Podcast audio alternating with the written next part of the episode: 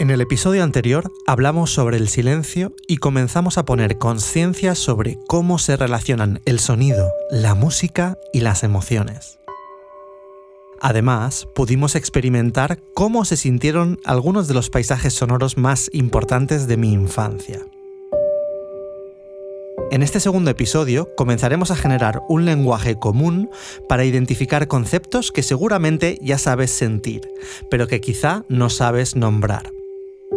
Os contaremos cómo llegué a conocer a Jordi Mora, nuestro invitado de hoy, músico y director de orquesta, y por qué sus enseñanzas fueron cruciales en mi comprensión profunda de todos los conceptos que hoy vamos a compartir. Y nos zambulliremos totalmente en la vivencia del sonido aquí y ahora. Habrá momentos en los que, inevitablemente, y para poder profundizar, nos tendremos que poner un poco técnicos, pero tanto si sabes algo de música como si no, te invitamos a que te dejes llevar por el sonido. Recuerda ponerte los auriculares y si es posible, colócate en una posición cómoda y con los ojos cerrados para disfrutar de una experiencia inmersiva.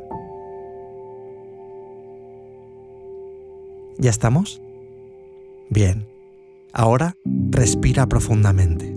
Comenzamos en 9, 8, 7, 6, 5, 4, 3. Te damos la bienvenida a Glocal Sound Podcast, una experiencia inmersiva donde exploramos el fascinante mundo del sonido y su impacto en nuestras emociones. Soy Diana Núñez. Y yo, Héctor González Sánchez. Gracias por acompañarnos en esta aventura sonora. Al terminar mis estudios elementales en el Conservatorio de Elche, pasé a estudiar el grado medio en el Conservatorio Óscar Esplá de Alicante. Allí recibí una de las enseñanzas más productivas de mi carrera. Mi maestro, Jesús María Gómez, me dijo un día, Héctor, o le das caña o dedícate a plantar patatas. Y funcionó le di caña, le di tanta caña como pude. En paralelo, había estado tocando en bandas de pop rock, flamenco fusión y grupos de versiones, haciendo mis primeros pinitos como teclista. Todo aquello me permitió acceder al grado superior de piano en el Conservatorio de Murcia, donde obtendría el título de profesor superior de piano estudiando con mi maestra Pilar Valero Abril. Pilar nos sumergía en interesantísimas lecturas complementarias y organizaba talleres muy enriquecedores para los alumnos de piano. Uno de esos talleres me cambió la vida, las sonatas de Beethoven, con Jordi Mora y Albert Atenele. Yo llevaba preparada la sonata Opus 109 en Mi mayor de Beethoven. Las enseñanzas de Jordi supusieron para mí una vivencia que fue mucho más allá de la partitura. Nunca olvidaré el momento en el que me dijo, Héctor, siente esta frase. Es un koan. Yo estoy aquí porque no estoy aquí. Aquello fue en 2002 y hoy, en 2023, 21 años después, aún sigo trabajando en esta frase. Aquel primer encuentro con Jordi supuso mi segundo contacto con Pitágoras y los armónicos. Yo ya había estudiado en la asignatura de acústica el fenómeno de los armónicos, pero no lo había vivido plenamente hasta que llegó aquel momento en el que Jordi dijo, Escuchad. Y golpeó fuertemente una de las teclas más graves del piano. Nos hizo escudriñar la vibración de aquella cuerda, con la mayor atención que fuésemos capaces de prestar. ¿Os dais cuenta de que se escuchan otros sonidos además del fundamental? Pitágoras, muchos siglos atrás, había estudiado este fenómeno con un instrumento llamado monocordio, que no era más que una sola cuerda tensada sobre una caja de resonancia de madera. A través de este estudio, Pitágoras descubrió las relaciones numéricas que existen entre los armónicos y el sonido fundamental. Aquello supuso el comienzo del sistema musical que se utiliza hoy día en todo Occidente. Jordi nos explicó que la vibración de toda cuerda sucede siempre siguiendo la misma secuencia. Vamos a parar el tiempo por un instante y haremos zoom para observar con detalle qué es lo que sucede en dicha secuencia. La cuerda vibra primero completamente y suena el sonido fundamental, el sonido 1. Y es a los pocos milisegundos, es decir, en el futuro, cuando la vibración colapsa sobre sí misma, generando un nodo justo en la mitad de la cuerda. Entonces la cuerda comienza a vibrar completa y a la vez en dos partes exactamente iguales. En ese momento, junto al sonido 1, suena el sonido 2. Este sonido 2 vibra el doble de veces por segundo que el sonido 1. Al tratarse de la relación numérica más sencilla, cuando suenan ambos sonidos a la vez, es como si fuesen prácticamente el mismo sonido. De hecho, tienen el mismo nombre. Si el primero es un Do, este segundo sonido también es un Do, pero está a distancia de octava, es decir, Do, Re, Mi, Fa, Sol, La, Si, Do. Ocho notas. Cuando un hombre y una mujer cantan al unísono la misma melodía,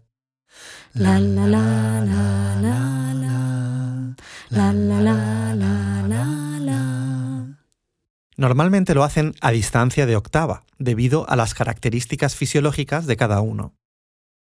Mantén la atención que ahora viene lo bueno. Después de esto sucede algo mágico. A los pocos milisegundos, la cuerda colapsa de nuevo y se generan dos nodos, partiéndose en tres partes iguales. Y en este momento pasa algo completamente nuevo. Suena un sonido distinto. El sonido 3, que luego sabremos que se llama sol y que está a distancia de quinta, es decir, do, re, mi, fa, sol.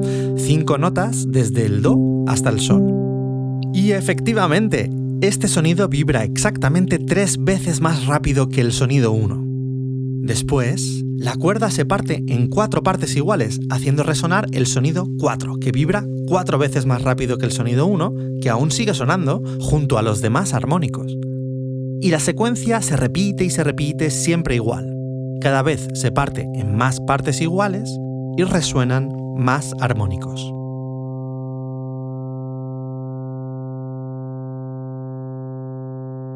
y cada vez que suena un armónico suena más suave, ya que la amplitud de la vibración va disminuyendo hasta que se disipa de nuevo en el silencio.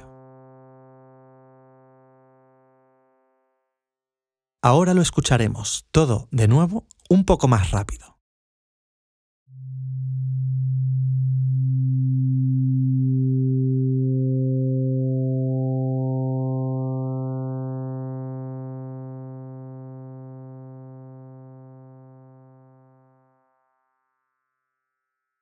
En la serie armónica, y por tanto en la física del sonido, se encuentran muchas de las claves que ayudan a resolver el misterio que nos ocupa en este podcast. ¿Cómo se relaciona el sonido con las emociones?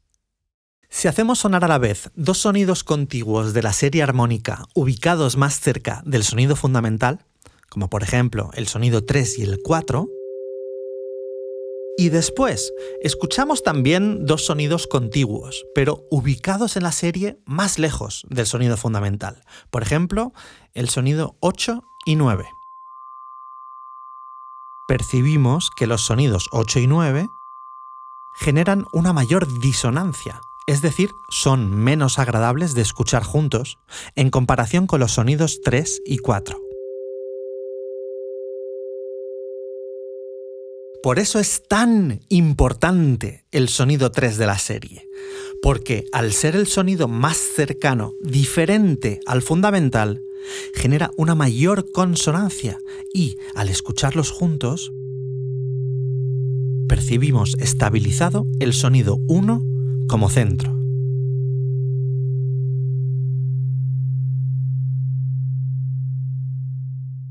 A Héctor le gusta explicar que al nacer en el futuro del sonido 1 y ser un sonido distinto, el sonido 3 es hijo del sonido 1.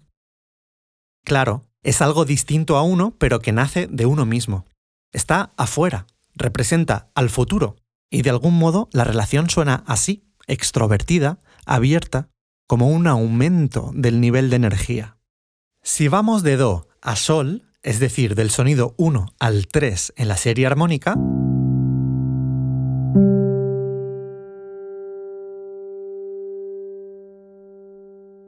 percibimos que hay un aumento de energía, una apertura.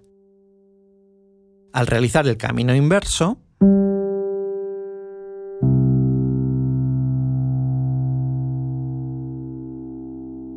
se siente como si regresamos a nuestro centro, relajando la tensión.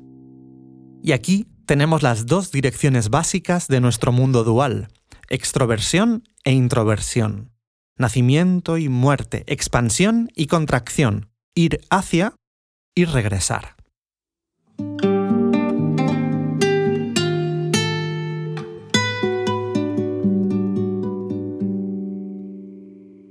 Pues Jordi, aquí estamos. Muchísimas gracias por recibirme este ratito.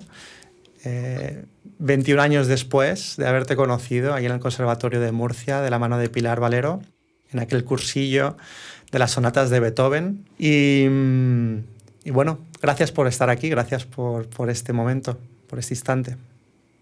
Encantado, contento de volverte a ver y pasado tantos años y en fin, lo que es fantástico es que pasan los años, pero los armónicos están ahí. Totalmente. Hubo una frase que yo no comprendí bien cuando tú me la dijiste. Me dijiste, Héctor, recuerda esta frase, es un koan. Em, yo estoy aquí porque no estoy aquí. Aquello me marcó muy profundamente.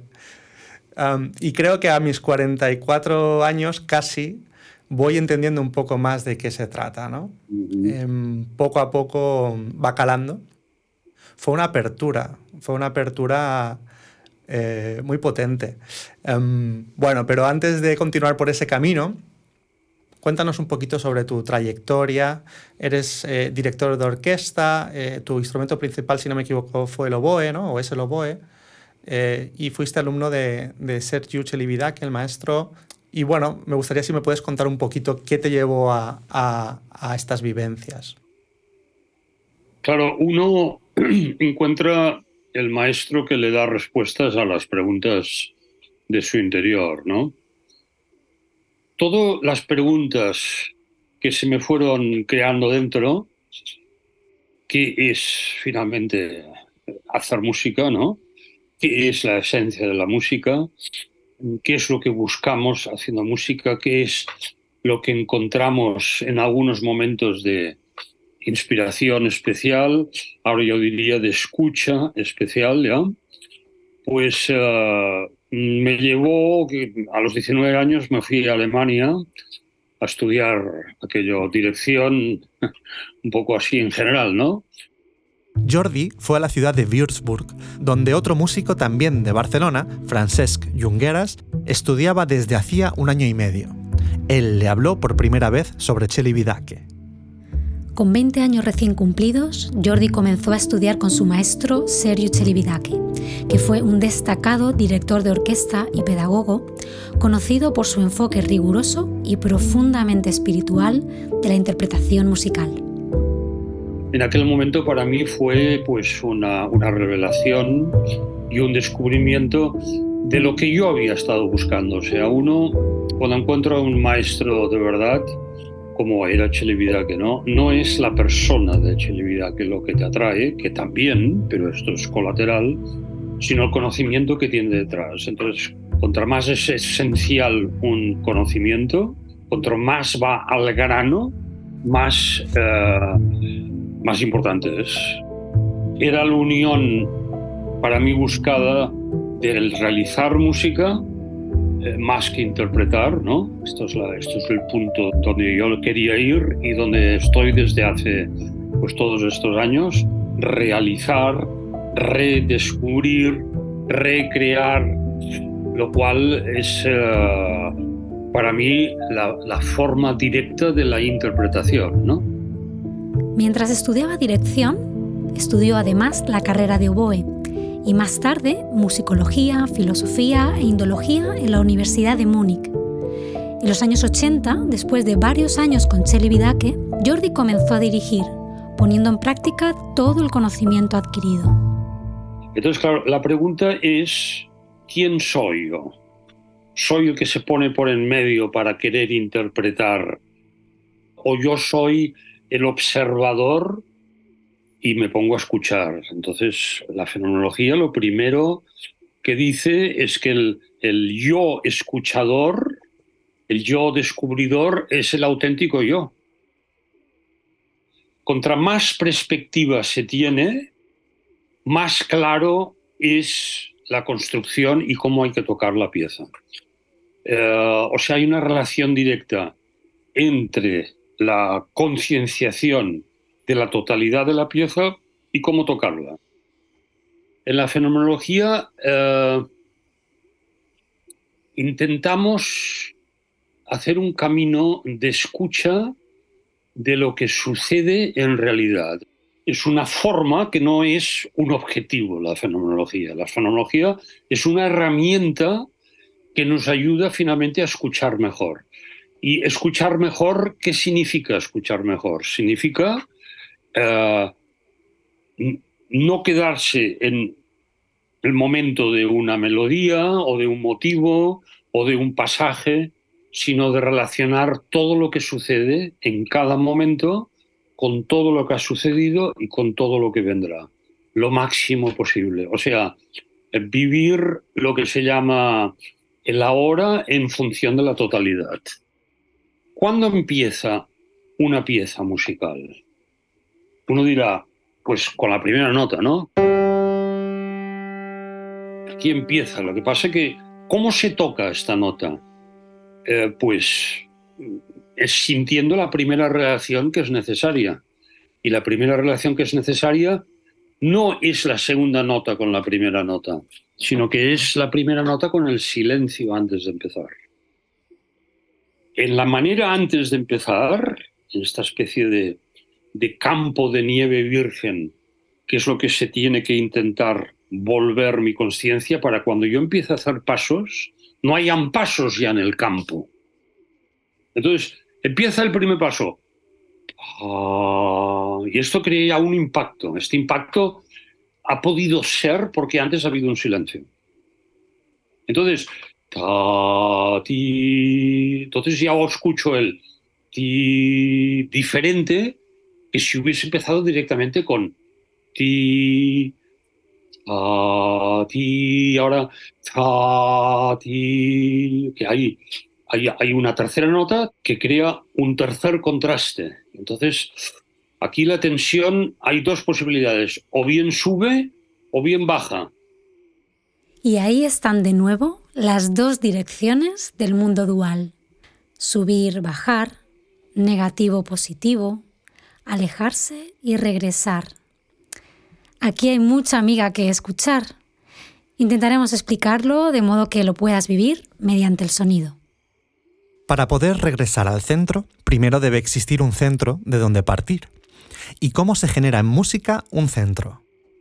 Hay varias formas, pero la más básica y directa está, como vimos, en la serie armónica, en la relación que existe entre la nota 1 y la nota 3, el intervalo de quinta.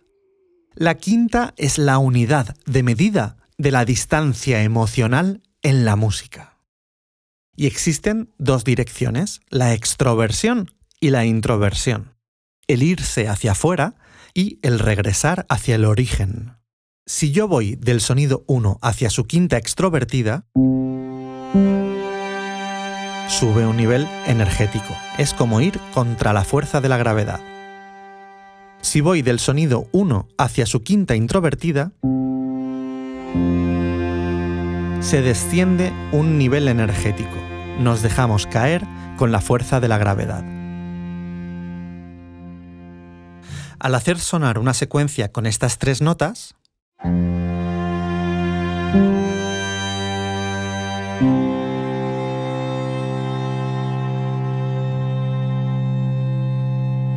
el sonido 1 se percibe como el centro de un eje.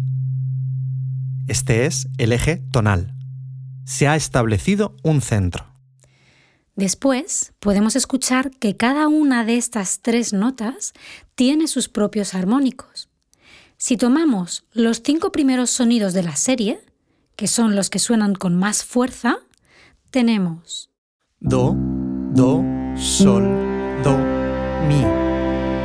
Y aquí qué nos suena esto? Suena a centro, a estar en casa, tranquilo, alegre. Es lo que llamamos un acorde mayor. Es curioso que la serie armónica en su base corresponda por analogía a nuestro sentimiento de armonía, de calma interior. Si hacemos lo mismo desde la quinta extrovertida de Do, es decir, Sol, su hijo, Sol, Sol, Re, Sol, Si.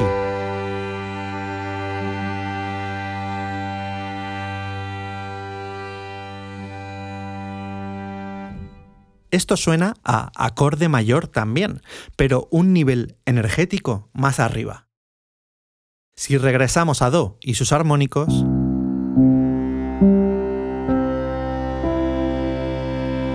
relaja.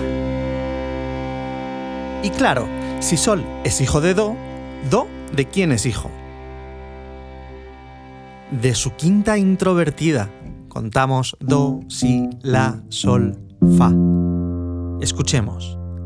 Fa, Fa, Do, Fa, La. Aquí se percibe también esta sensación de calma, pero está un nivel más hacia la introversión, hacia el pasado entre comillas, hacia el origen. En estas tres notas y sus armónicos tenemos todas las notas de la tonalidad Do mayor, si las organizamos de más grave a más agudo, tenemos la escala de Do mayor.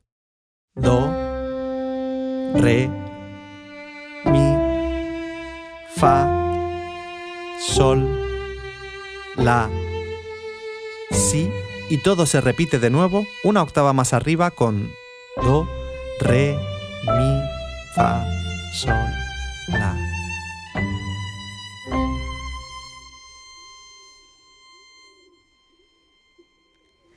La relación entre cada una de las notas se mide en quintas extrovertidas o introvertidas. Y finalmente, la emoción percibida está directamente relacionada con el sumatorio de estas fuerzas gravitatorias.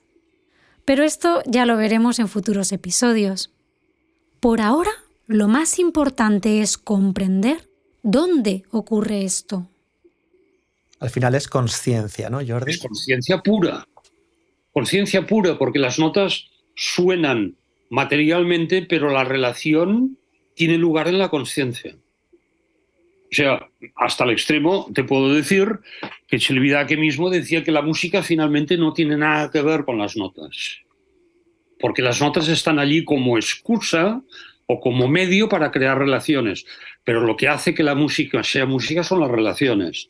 Y las relaciones, una vez se han establecido o se vayan estableciendo, entonces la, nota física ya, ya, ya, no tiene sentido. Tú piensas que en música, cuando yo hago ta, ti, y suena esta nota, ta, esta, ta, ya no suena físicamente. Y cuando suena la tercera, ta, el ta, ti, ya no está físicamente, pero está en forma de unidad en la conciencia acústicamente, sonoramente, yo escucho una nota a la vez, pero musicalmente yo estoy escuchando la totalidad de la frase. Y de la obra. Y de la obra, sí señor, y de todo el movimiento, tal cual, porque si soy consecuente me llevará esto, o sea, o está todo lo que vendrá después, o estás tocando notas, eres un tocanotas. Cuando Jordi dice que escuchamos una nota a la vez, también se puede referir a un grupo de notas a la vez, lo que llamamos acorde. Se refiere al instante presente, donde la música en el plano físico se expresa en varias dimensiones. Una de ellas es el tiempo, tal y como lo percibimos en el mundo, que solo tiene una dirección y es hacia adelante. Luego está la frecuencia, que es cuán aguda o grave es una nota según su velocidad de vibración. Después tenemos la amplitud de la vibración, que tiene que ver con la fuerza o suavidad con la que se percibe un sonido. No obstante, todas estas dualidades se integran en nuestra conciencia, que podríamos decir que está más allá del mundo dual y por tanto tiene una mayor perspectiva.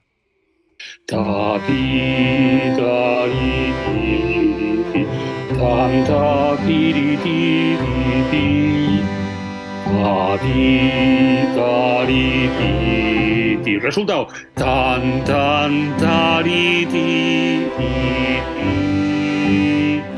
O sea, la segunda vez ha ido más allá la tensión, por eso la segunda vez es un poco más descubierto. Ya he descubierto el fraseo de esta frase. Y ahora viene el momento de la entrevista en el que Jordi explica aquel koan, aquella frase que parecía no tener ningún sentido y que me ha acompañado todos estos años, creando apertura en mi conciencia. Atención. En el momento que yo escucho el sol por segunda vez,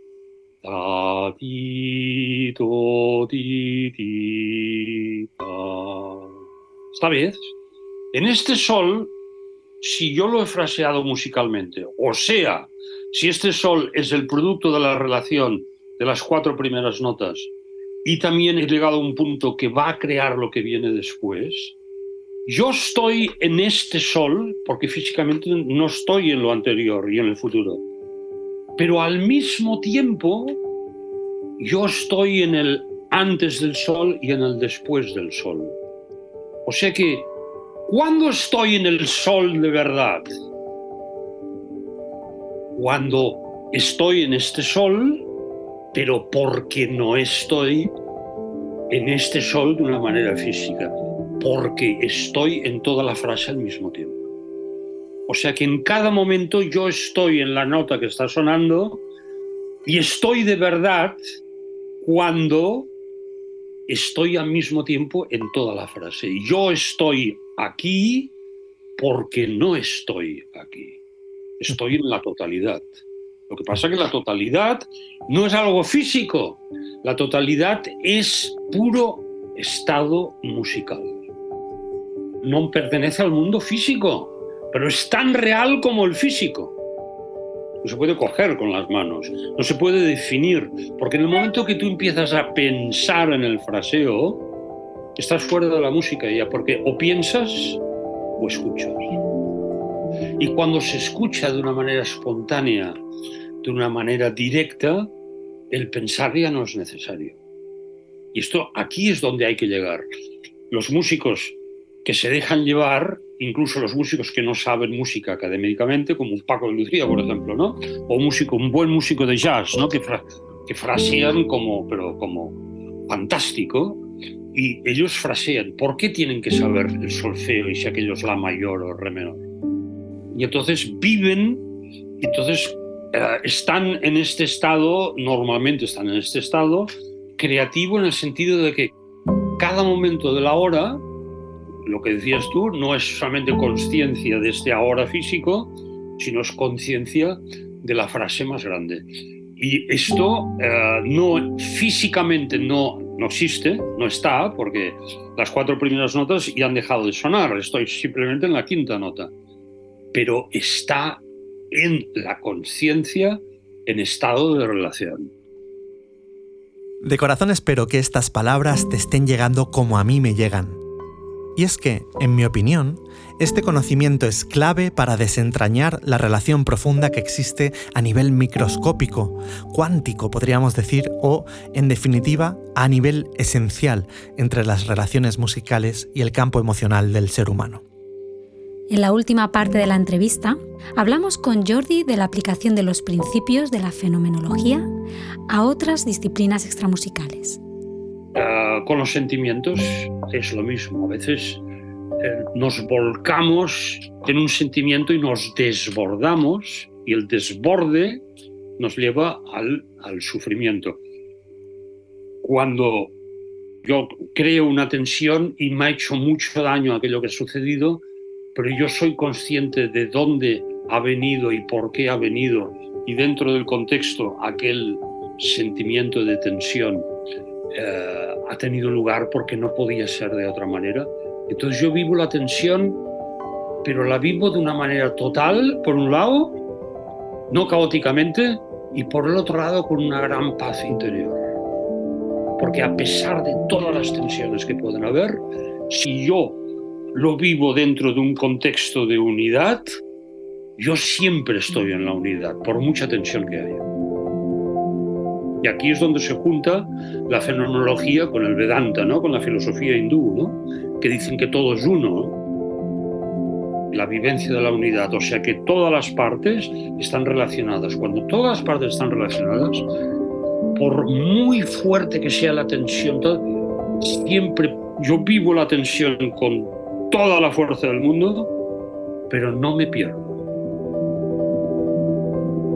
Y este no perderse es lo que podríamos llamar la calma interior. O sea que la búsqueda de la comprensión vivencial, no la comprensión intelectual, que hacemos en la música también está en la oratoria, también está en los sentimientos, está en la danza, está en el teatro, está en todos lados. Está en todos lados. Porque no podemos dejar de ser lo que somos. Nosotros somos seres que nacimos, moriremos, nos pasamos toda la, vida respirando. Respirar es tensión y exhalación, que es volver a la distensión. Y estamos toda la vida así, queramos o no. No es una choice, no es una idea, es una realidad. Es por eso que finalmente tanto la endología como la fenomenología eh, llegan las dos, se puede decir una frase final. Estamos aquí para descubrir cómo son los fenómenos, cómo son las cosas. No para cambiarlo o no para interpretarlo, sino para darte cuenta de cómo son. Y cuando llegas a este punto, me doy cuenta de, entonces eres un ser libre. Entonces sí que lo eres. Infinitas gracias, Jordi.